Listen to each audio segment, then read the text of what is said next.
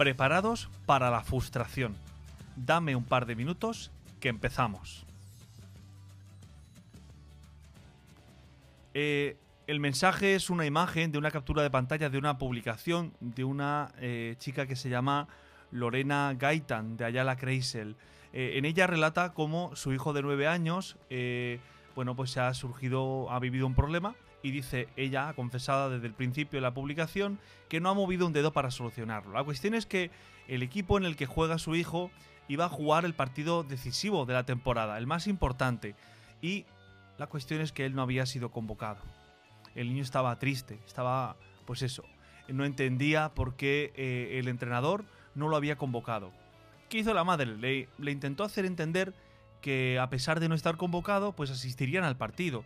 La cuestión es que, por hablarlo rápidamente, le intentó convencer de que no era importante no estar convocado, sino, bueno, pues apoyar al equipo.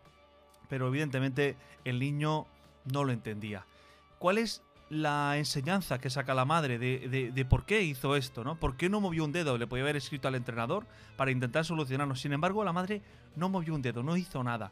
Dice ella que le parece importante que se enfrente a la frustración ahora, para que cuando eh, en la vida encuentre momentos eh, como por ejemplo pues llega a la universidad y la nota de corte no le dé, cuando una chica eh, corte con él sin saber por qué o cuando le pasen lo que le pase en la vida y sienta, experimente la frustración, la haya vivido ya desde antes.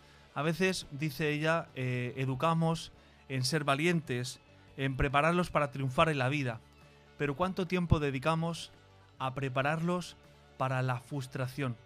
Para afrontar, afrontar las, que las cosas a veces no salen como esperamos.